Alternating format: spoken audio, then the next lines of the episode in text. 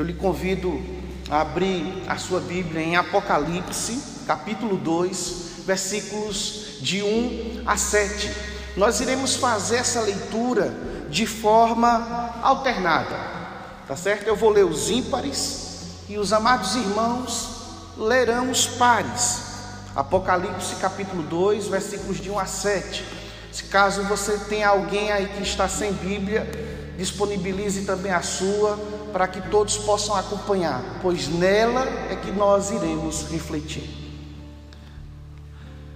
Ao anjo da igreja em Éfeso escreve: Estas coisas diz aquele que conserva na mão direita as sete estrelas e que anda no meio dos sete candeeiros de ouro.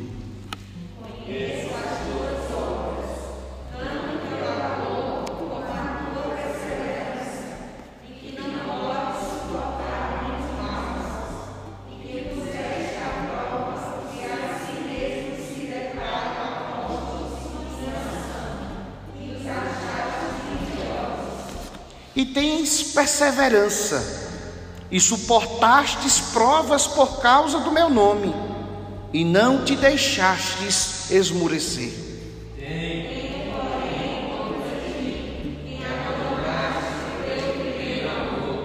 Lembra-te, pois, de onde caístes. Arrepende-te e volta à prática das primeiras obras. E, se não venho a ti, o moverei por do seu lugar o teu candeeiro, caso não te arrependas.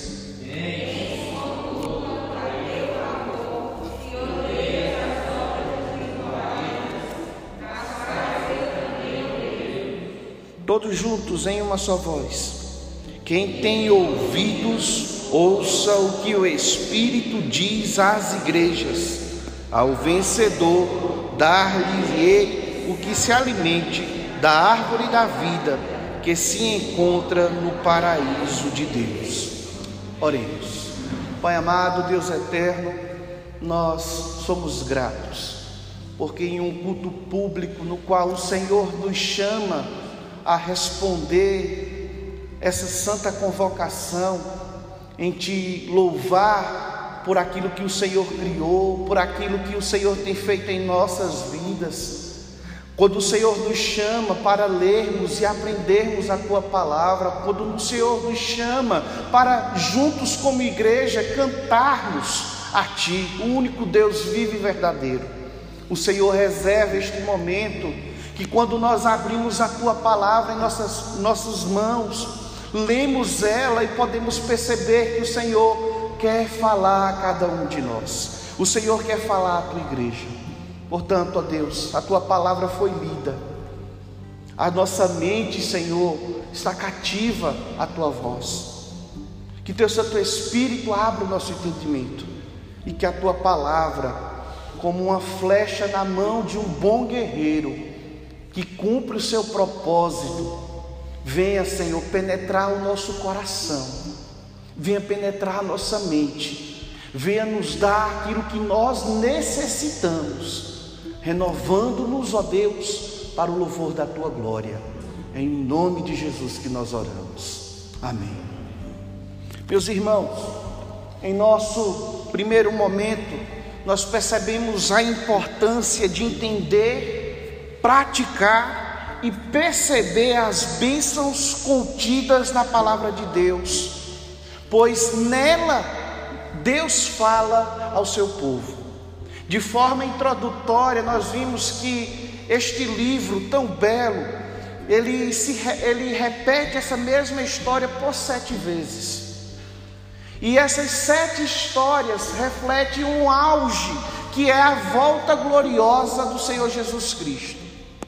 Mas ele é um livro também, um livro de Apocalipse, um livro cheio de símbolos, um livro que nos mostra e nos ensina que Deus, ele não se deixa moldar pelo mundo o qual nós estamos vivendo. Mas ele molda o seu povo a viver neste mundo da forma que ele quer, lhe dando aquilo que necessita e não necessariamente aquilo que nós queremos. Esses, esse livro foi destinado a várias igrejas. E normalmente esse livro chegava como uma carta, e essa carta era aberta perante toda a comunidade, e essa carta era lida e encaminhada à igreja subsequente. Sete cartas em especial, nós vamos ver falando de sete igrejas.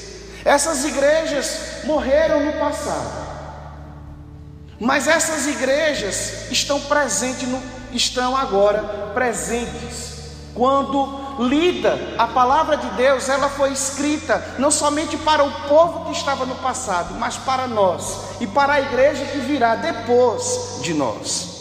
Sendo assim, quando nós lemos essa carta à igreja de Éfeso, o Senhor nos instrui por meio dela.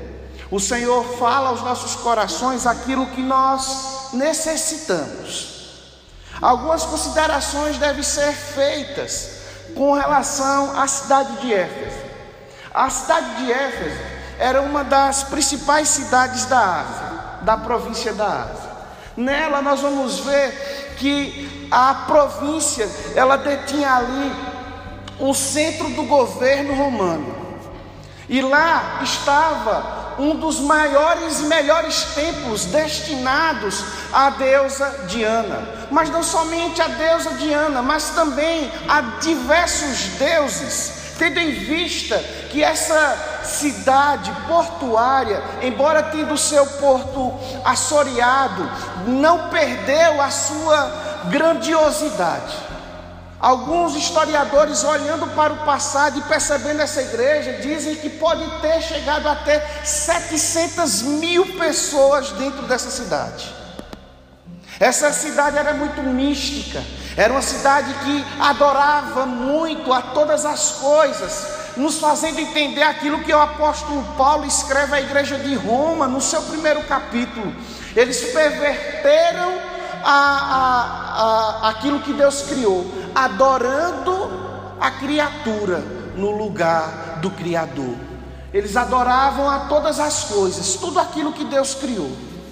Era um povo extremamente místico, cheios de superstições. Mas ali residia uma igreja forte, uma igreja vibrante, mas uma igreja que tinha algumas falhas. E Deus, por meio da pessoa do Senhor Jesus Cristo, e por meio da pena de João que escreve este livro, fala não somente à igreja de Éfeso, mas nós vamos hoje nos deter ao texto no qual nós acabamos de ler. Apocalipse, capítulo 2, versículos de 1 a 7.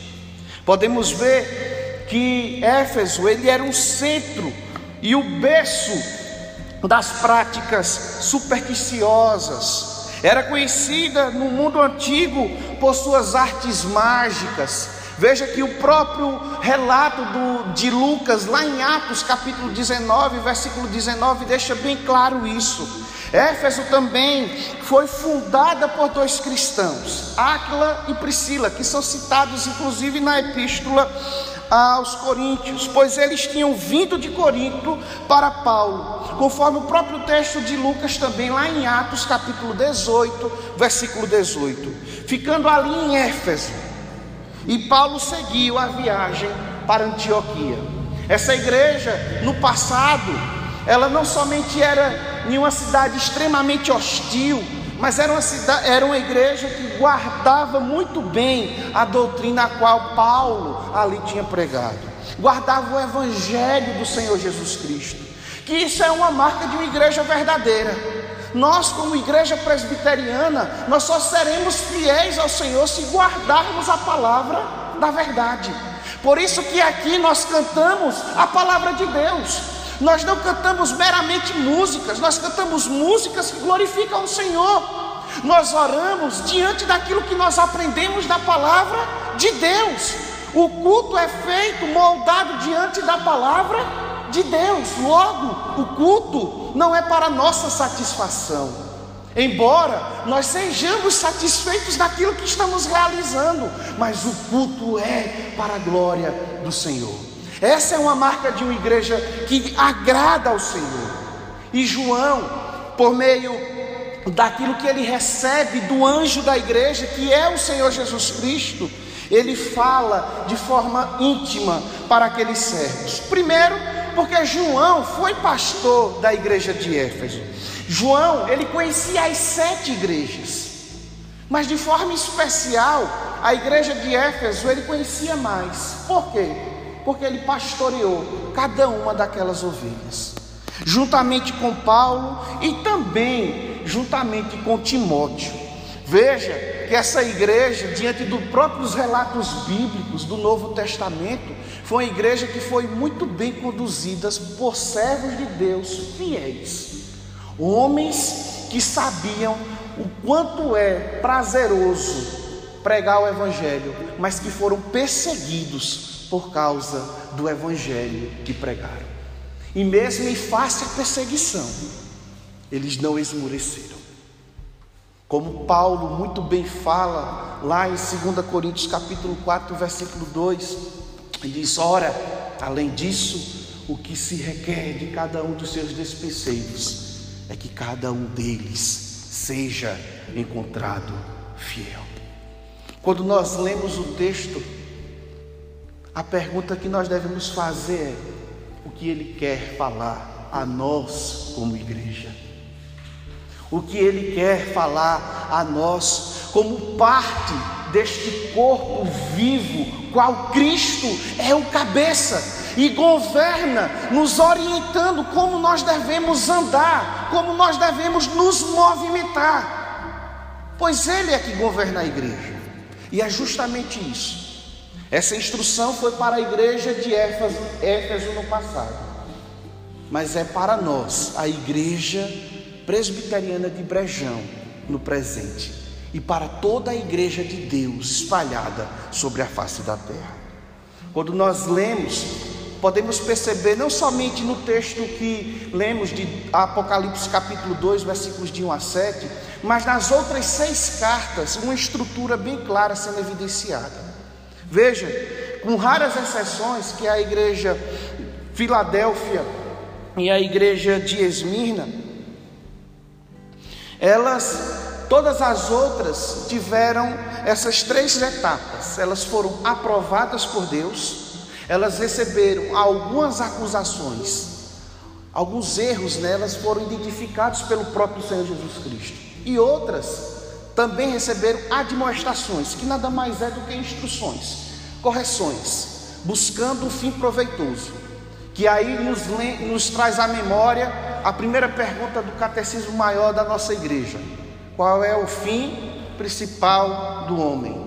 O fim principal do homem é honrar, glorificar e desfrutar de plena alegria, gozar da presença de Deus, hoje e eternamente. Por isso que bem termina essa primeira carta dizendo o que nos diz o versículo 7. Vamos ler novamente todos juntos em uma só voz? Você está comigo? Mantenha sua Bíblia aberta. Vamos ler todos atentos àquilo que Deus quer nos falar nesta noite. Quem tem ouvidos, ouça o que o Espírito diz às igrejas. Ao vencedor, dar-lhe-ei que se alimente da árvore da vida que se encontra no paraíso de Deus. Com base nessas informações, eu quero refletir com você nesta noite no seguinte tema: Éfeso, a igreja indiferente. Em primeiro lugar, Éfeso foi uma igreja indiferente, mas recebeu algumas aprovações da parte de Cristo. Leamos o que nos diz os versículos 1 a 3. Todos juntos. Ao anjo da igreja em Éfeso escreve: Estas coisas diz aquele que conserva na mão direita as sete estrelas e que anda no meio dos sete candeeiros de ouro.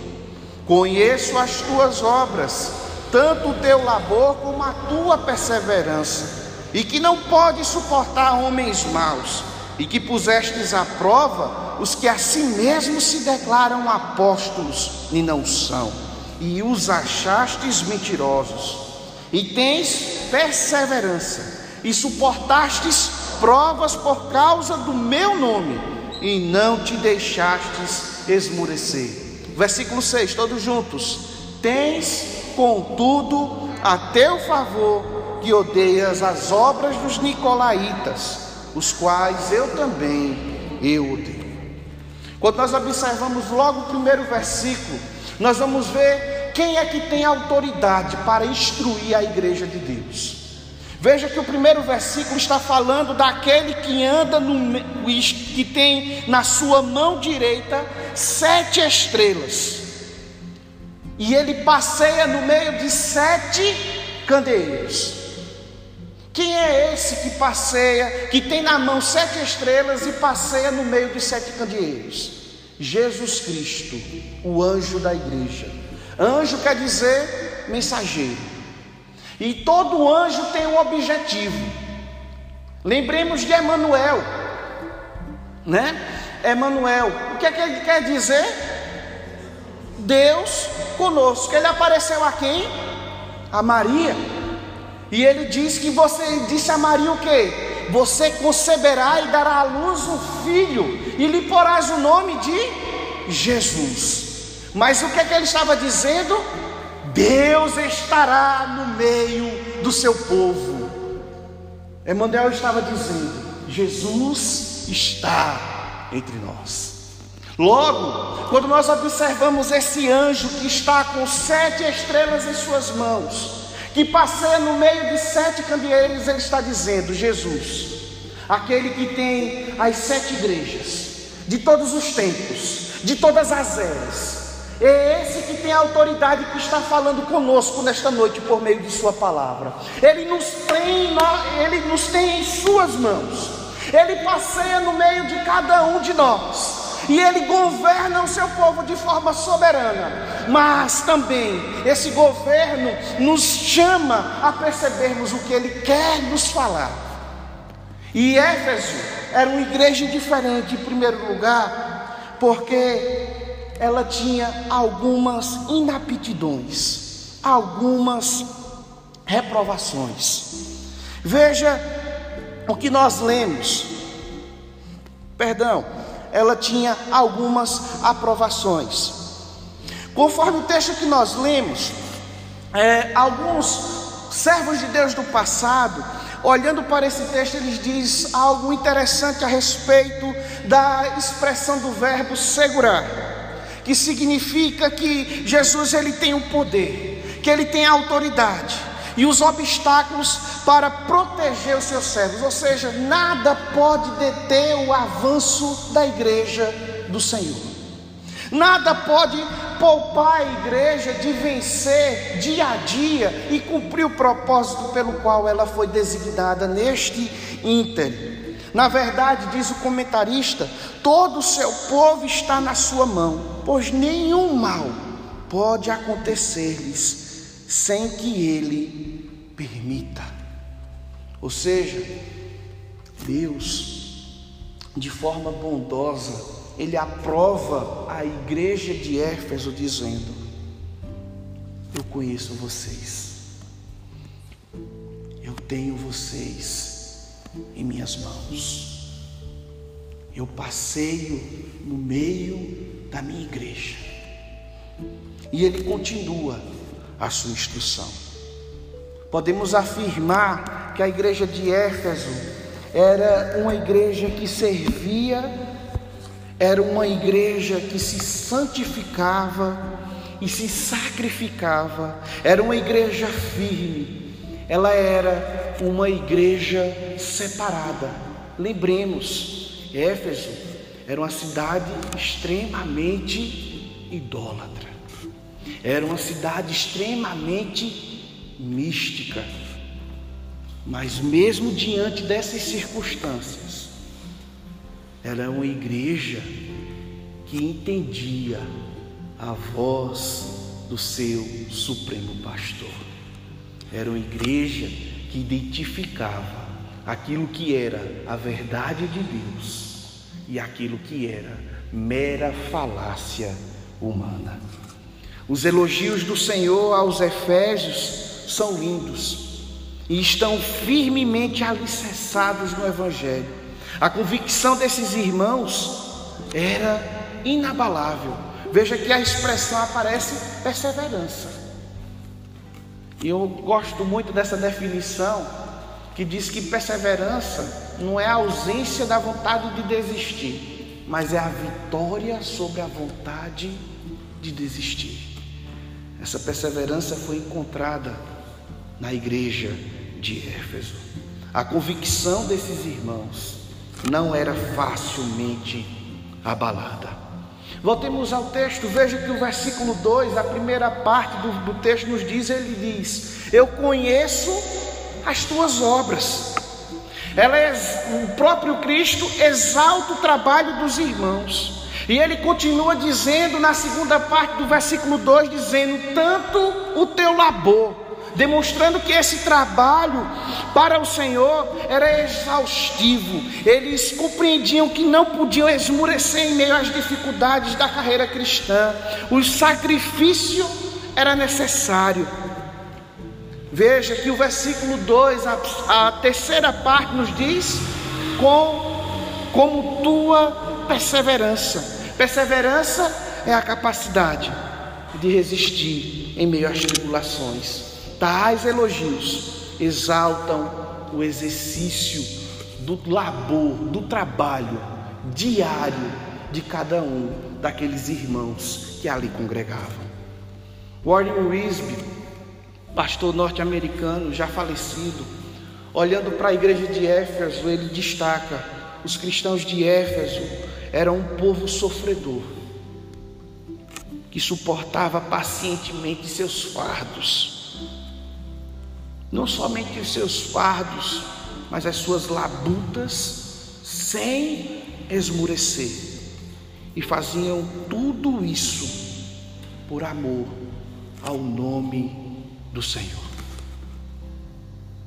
Deus honra cada um dos seus servos. Deus sabe o que se passa em nossos corações.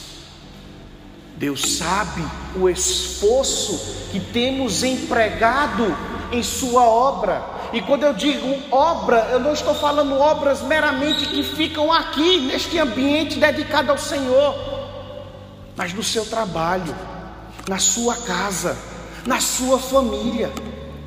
Deus conhece a sua igreja e Ele fala à sua igreja. O texto continua o finalzinho do versículo 2 e o início e o versículo 3 nos diz: e que não pode suportar homens maus, e que pusestes à prova a, o, o que a si mesmo. Se declaram apóstolos e não são, e achastes mentirosos, e tens perseveranças, e suportastes prova por causa do teu, do meu nome, e não te deixas esmurecer. Mostra como eles conseguiram atingir esse alto padrão de vida cristã. O Evangelho de Cristo era os que norteava cada um dos seus servos que ali estavam. Falsos mestres e supostos apóstolos vêm desde o passado, mas a igreja de Éfeso se manteve imaculada. Quer entender a voz de Deus? Leia a palavra de Deus. Quer entender a voz de Deus de voz audível, como disse bem Augusto Nicodemos? Leia a palavra de Deus em voz alta. Porque se existe algo que Deus vai falar, e Ele irá falar, é por meio de Sua palavra. Veja que o versículo 6 nos diz: Tens, contudo, a teu favor, que odeias as obras dos Nicolaítas, os quais eu também odeio. Não se sabe muito quem são esses Nicolaítas. Mas quando nós estudamos o texto, nós vamos entender melhor esses nicolaítas quando nós estudarmos a igreja de Pérgamo. Mas os nicolaítas provavelmente eram uma seita que misturava o trabalho humano como algo que complementasse a obra de Cristo, ou seja, por esforço humano eu alcançava a salvação. Mas Éfeso, diante desses ensinamentos, eles repudiaram esses nicolaítas, dizendo: esses são falsos mestres, porque a salvação é pela graça e pela obra suficiente do Senhor e Salvador de nossas vidas, Jesus Cristo, aquele que fala às sete igrejas. Veja que logo de cara, diante dessas aprovações, mesmo diante da indiferença de Éfeso à sociedade na qual ela estava inserida, o Senhor aprova diversas características nessa igreja. Era uma igreja que trabalhava, era uma igreja que labutava no bom trabalho de Cristo, era uma igreja que tinha perseverança, era uma igreja que identificava a palavra da verdade e repudiava qualquer ensino falso. Diante disso, nós devemos trazer para nós algumas motivações, algumas indagações para as nossas vidas. Como igreja de Cristo, nós devemos entender a necessidade de servir ao Senhor sem esmorecer, pois o sacrifício faz parte da vida cristã. Mas para alcançarmos isto, nós precisamos nos submeter à palavra de Deus. Assim, nós teremos uma vida separada do mundo, mas no mundo. Deus nos chamou para fazermos a diferença onde nós estamos. O Senhor nos chamou para sermos a igreja dele aqui em Brejão. Deus nos chamou para sermos o seu povo o seu braço estendido em nossa casa, em nosso trabalho, em nossa cidade.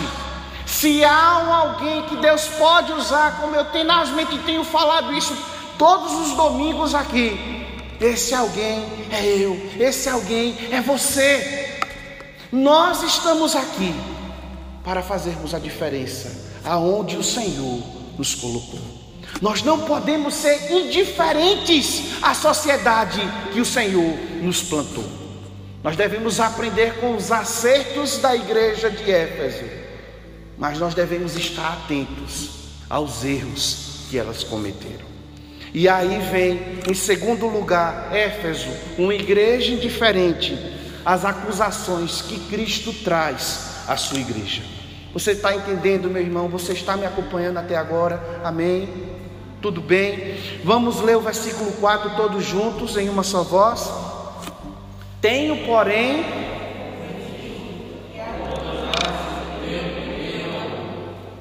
quem nunca falou isso? Meu primeiro amor, né? O crente, quando adentra no corpo de Cristo, é impressionante. Ele não anda a 100 por hora, não. Ele não para, ele dá uma volta na face da terra em questões de minutos. É uma pessoa que a gente pode chamar para carregar pedra, quebrar pedra, em plena luz do dia, no pico do meio-dia, ele com fome, mas ele carrega um caminhão tranquilo, porque ele está no seu auge, no seu primeiro amor. Não é assim que a gente faz referência ao primeiro amor, né? Tem parte, né? Tem parte disso. De fato, não é simplesmente esse mero ativismo. Mas esse primeiro amor, nós devemos entender de uma forma mais abrangente. Por isso vem essa acusação à igreja de Éfeso. Lembremos, ela era uma igreja muito bem doutrinada. Era uma igreja que sabia identificar o que era certo e o que era errado, mediante a palavra de Deus.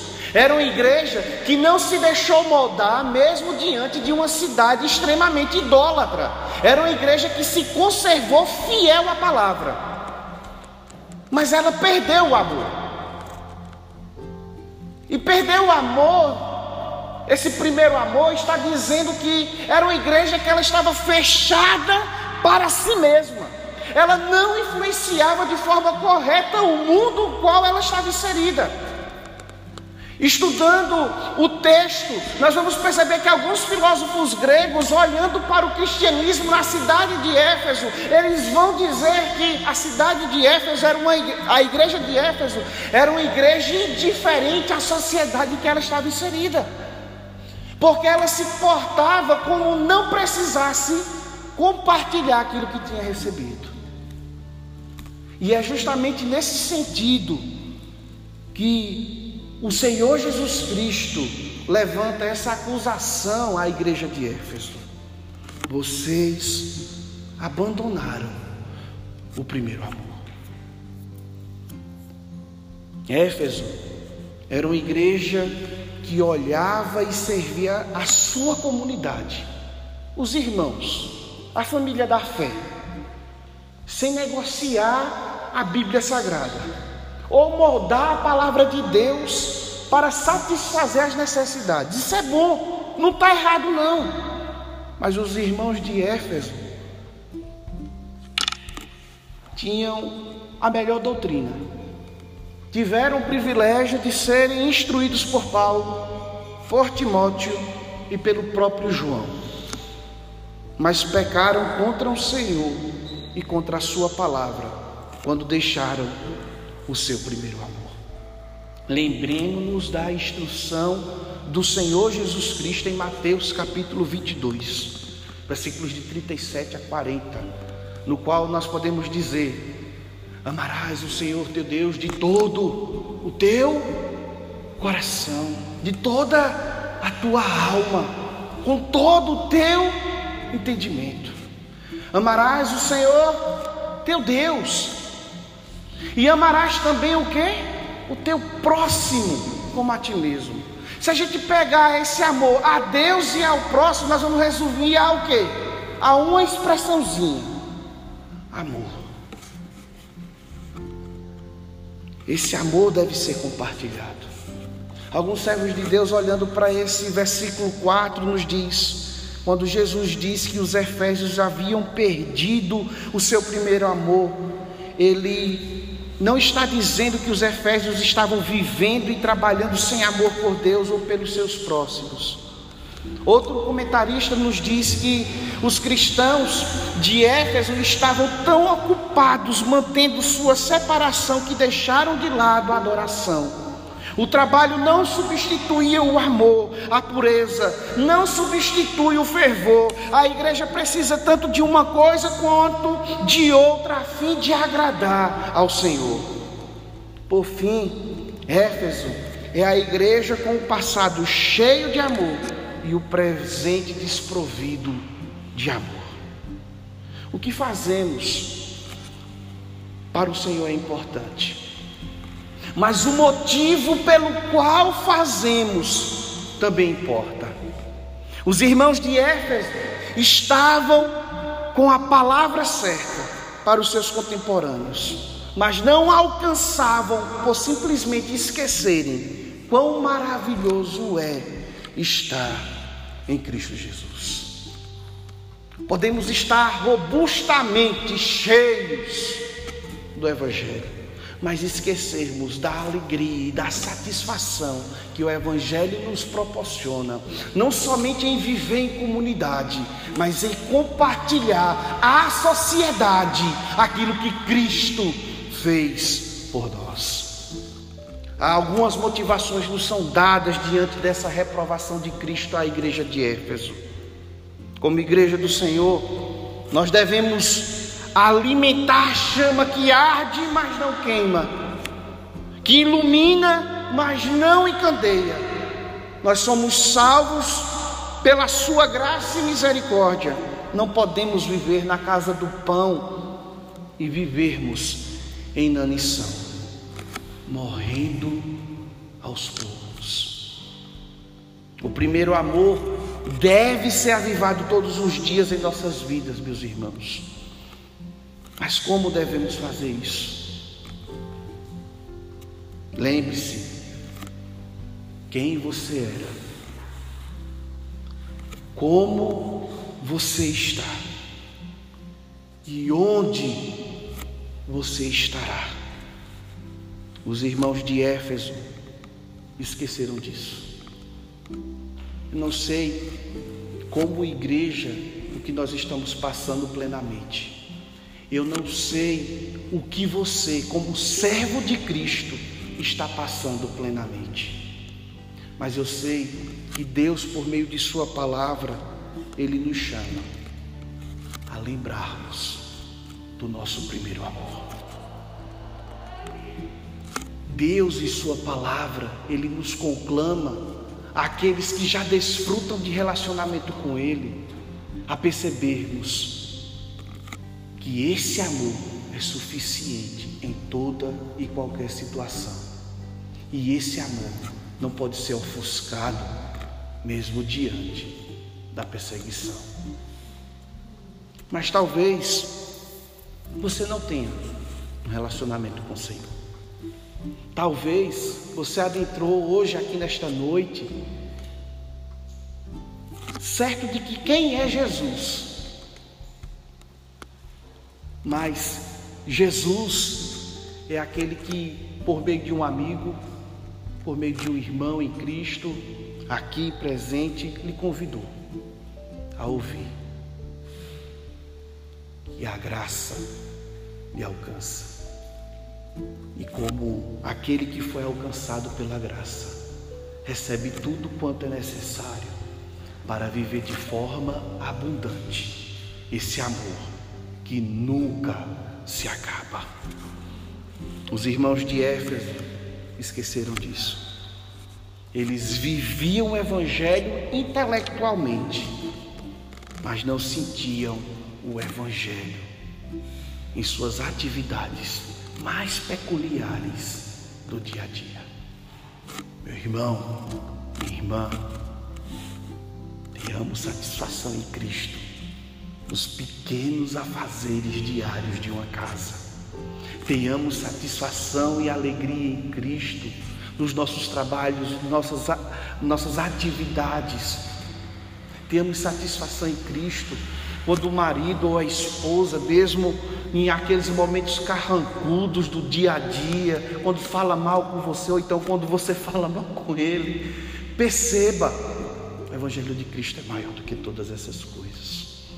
A igreja de Éfeso no passado, mesmo diante de tantas limitações, suportou, e mesmo em meio à advertência, ela não esqueceu do principal da palavra, mas ela esqueceu de colocar em prática tudo quanto sabia. Nós somos chamados não somente a crer de forma intelectual, mas a viver esse pleno evangelho que é para todos os servos de Deus.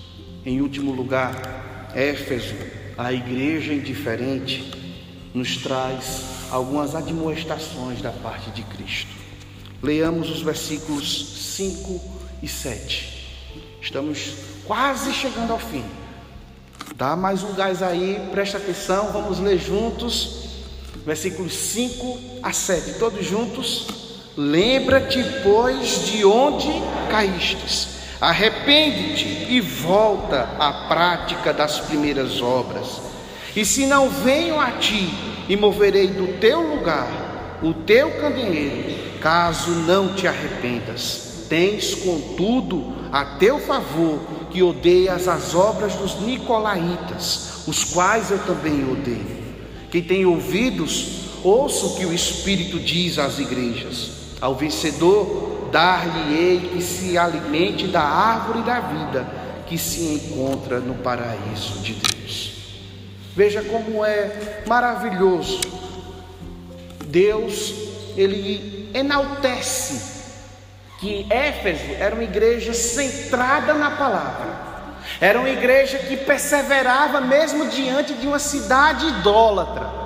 Era uma igreja fiel, a tal ponto de identificar o que era certo e o que era errado. Mas ela tinha uma pequena mazela. Ela esqueceu o seu primeiro amor. Agora, Cristo dá algumas instruções, dá algumas orientações. Ó, faça isso Submeta-se àquilo que você crê e de forma mais avivada, molde, volte-se para mim. É basicamente esse o conselho que o Senhor dá à igreja de Éfeso. O conselho do Senhor é belo, oportuno e gracioso. Ele conclama, ele chama a igreja de Éfeso, como a nós no presente. Nunca será tarde para aqueles que, com interesse de coração, voltarem-se para Deus. Por isso, ele de forma categórica dá três considerações. A primeira é que nós devemos considerar o que foi perdido. Se eu não sei o que eu perdi, eu não vou o quê? Procurar. Se eu não sinto falta, eu não vou procurar. Por isso que Cristo, quando ele fala ao povo, ele diz: "Lembra-te, pois, de onde caístes". Faz uma análise da tua vida. Coloca-se diante da presença do Senhor. Ore, Senhor, abre os meus olhos para que eu possa ver as minhas mazelas. Senhor, tira as vendas dos meus olhos para que eu possa perceber quão meu coração é enganoso. Porque eu estou pensando que estou vivo, porque eu estou pensando que eu estou vendo, mas eu não estou vendo. Senhor, me mostra onde eu errei. Senhor, me dá mais amor. Aviva essa, esse primeiro amor em meu coração. Transforma a minha vida, molda os meus passos, guia os meus passos nesta cidade, guia os meus passos no meu lar, transforma, aviva a minha vida espiritual. Esse deve ser o clamor da igreja cotidianamente.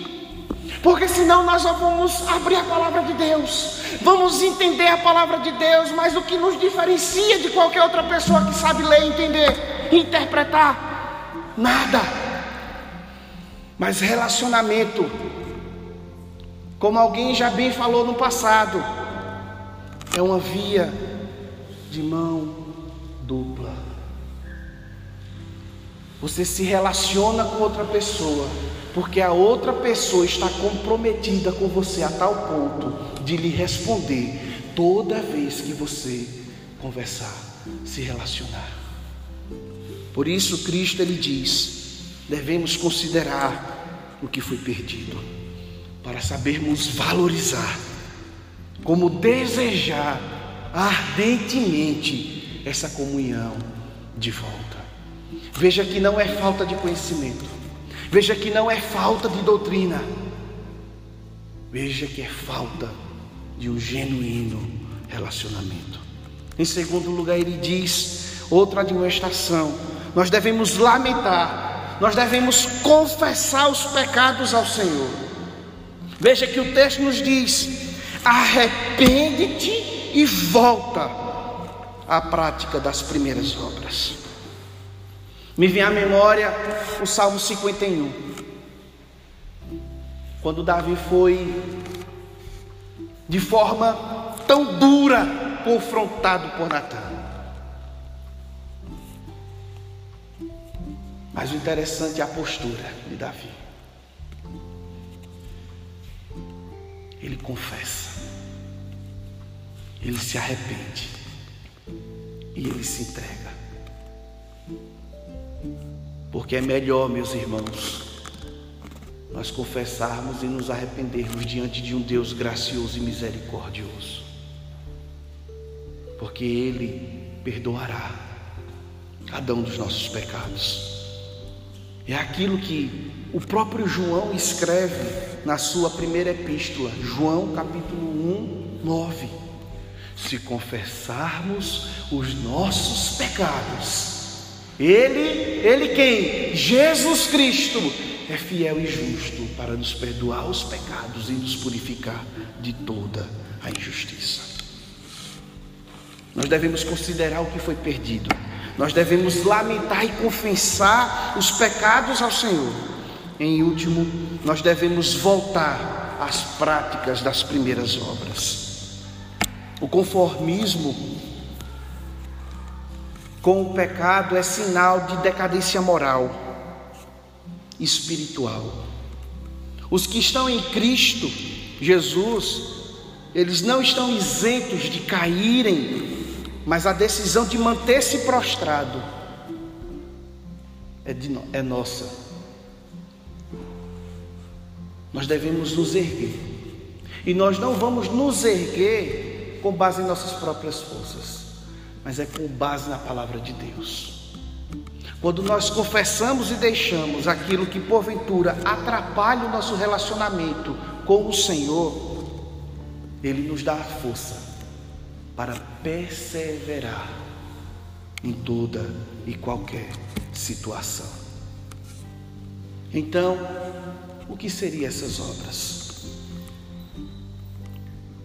Obras, essas boas obras, consistem de labor, trabalho, e um trabalho que é paciente, um trabalho que é perseverante.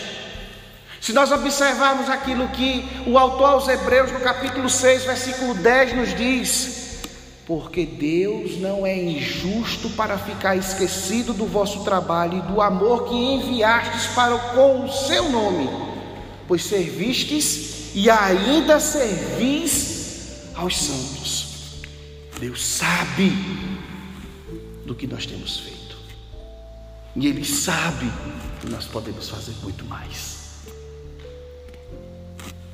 E o autor aos Hebreus, ele fala que essas boas obras é evidência da salvação.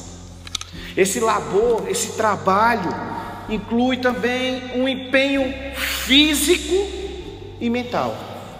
Deus ele não vai nos botar para fazer aquilo que nós não sabemos. Deus ele não vai me botar para construir uma casa. Mas Deus pode ser que ele me coloque para carregar os tijolos. Deus pode ser que Ele me coloque para carregar a massa. Deus pode ser que Ele me coloque para levar o cafezinho para os pedreiros na hora do lanche. Veja, trabalho não falta na grande seara do Senhor. E o nosso Senhor, Ele é bondoso. Ele é bom, porque Ele nos dá aquilo que nós podemos fazer. Ele nos dá aquilo que nós podemos fazer fisicamente e Ele nos dá, mediante a palavra, aquilo que precisamos fazer mentalmente. Ou seja, temos tudo quanto necessitamos. O autor aos Hebreus, no capítulo 10, versículos 32 a 34, nos diz: Lembrai-vos, porém, dos dias anteriores, em que, depois de iluminados, sustentados grandes lutas e sofrimentos, ora expostos como em espetáculo, tanto de opróbrio, quanto de tribulações. Ora, tornando-vos coparticipantes como aqueles que desse modo foram tratados, porque não somente vos compadecestes dos escarnecedores, como também aceitastes com alegria o espólio dos vossos bens, tendo ciência de possuirdes vós mesmo patrimônio superior e durável. Parece-me que o autor dos Hebreus, e tenho certeza, sabe que, mesmo diante de tamanha angústia ou tribulação, o servo de Deus, ele não se deixa limitar pelo horizonte, mas ele olha além do horizonte. E esse horizonte não é uma mera expectativa humana ou um sonho, é uma realidade para aqueles que estão em Cristo. Leia comigo novamente a primeira parte do versículo 7, todos juntos. Quem tem ouvidos, ouça o que o Espírito diz às igrejas. Ao vencedor, dar-lhes-ei que se alimente da árvore da vida.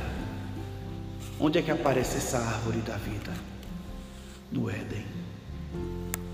Essa árvore da vida nos foi tirada no Éden, quando o nosso cabeça federal, Adão e Eva, caíram em pecado. Mas essa árvore da vida nos é dada em Cristo, para aqueles que perseverarem até o fim. E o meu coração se enche de alegria, porque quando a gente diz perseverarem até o fim, a gente diz assim: meu Deus, eu vou ter força. Somos presbiterianos e nós cremos na perseverança dos santos. E por perseverança dos santos, não é o esforço humano de labutar naquilo que Deus quer, mas é perseverança no sentido de que Deus persevera em mim, persevera em você. Ou seja, Ele está dizendo, afirmando que aqueles a quem Ele escolheu, ou seja, a sua igreja, nós que aqui estamos presentes, chegaremos ao fim e desfrutaremos em Cristo Jesus da árvore da vida. É uma certeza, não é uma expectativa, é a glória em Cristo Jesus. Estamos chegando ao fim, meus irmãos. Mas esse texto nos mostra Cristo como a nossa única viva esperança. Cresçamos naquele que tem nos fortalecido. Os irmãos de Efésios, eles tiveram o privilégio de ter homens de Deus que lhe pastorearam. Foram bem doutrinados, mas mesmo assim correram o risco de perderem a sua luz. Atualmente, a região onde a igreja de Éfeso foi erguida é apenas hoje ruínas, nada mais do que pedras. Hoje, essa reunião que foi, essa região que foi o berço e o ponto de partida de muitos missionários do passado, precisa ser evangelizada. Quando nós esquecemos o nosso primeiro amor, em vez de levarmos o Evangelho da graça, nós devemos receber o Evangelho da graça. A palavra de Deus deve estar em nossas mentes, mas, sobretudo, em nossos corações e evidenciada em ações. O Senhor Jesus sempre usou seus servos para demonstrar, acusar e aprovar a sua bela e maravilhosa igreja militante. Como servos que somos, cabe a cada um de nós responder a esse favor gracioso. Que Deus, pois, nos abençoe e que Sua palavra nos conduza em triunfo.